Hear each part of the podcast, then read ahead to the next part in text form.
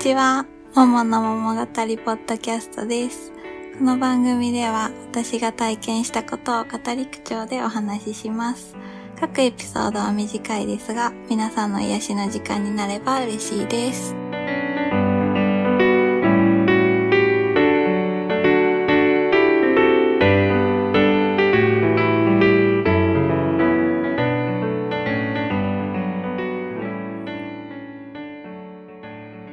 なんとなく、午後英語会を通じて仲良くなった方と、ちょっと会ってみたいなって思ったんですね。で、あんまり遠方にいる方とは難しいので、近くにいる方と遊んでみたいなと思って何人かに声をかけて集まったんですね。で、その時に、まあ、よしさんに声をかけたら来てくれるんじゃないって言われて、ちょっと私の中では、まあ、遠いし、まあ、わざわざ来ないのかなって、もう忙しいしね、思ってたんですけど、声をかけさせていただいたら、まあ、実際に来てくれて、すっごい嬉しくて、ただ、まあ、遠くからいらっしゃってくれたので、午後からの合流だったんですね。なので、それまではみんなで牧場で 遊んでました。もう本当に初対面なのに、もうすっごい前から知ってるようなお兄ちゃんお姉ちゃんみたいな感じで、住む場所も年齢も全然違うのに不思議だなってすごい思いました。よしさんが合流してからみんなで弓道体験したりとか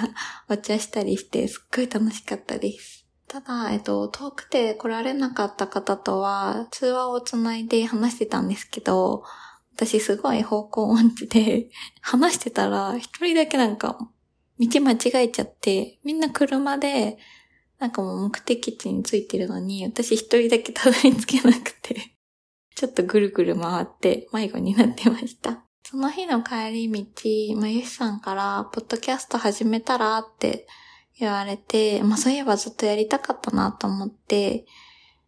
まあ、ずっとやりたかったんですよねって。ただ、やり方もわかんないし、どういう風にしたらいいかわかんないんですって話をしたら、まあ、すごい真剣に考えてくれて、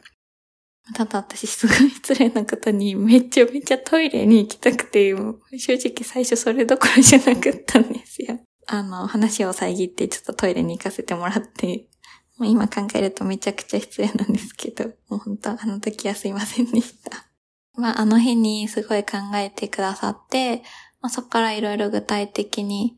私もいろいろ考えてみて、ちょっと日が空いちゃったんですけど、その日をきっかけに私が今こうしてポッドキャストをさせていただけているっていう形です。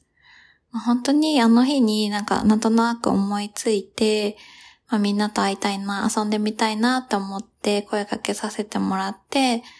で、本当に会ったこともないような私に、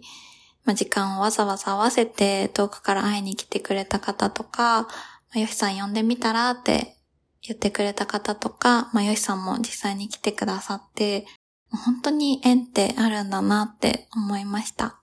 で、せっかく繋がった縁だから私はこの縁を大切にしていきたいなと思います。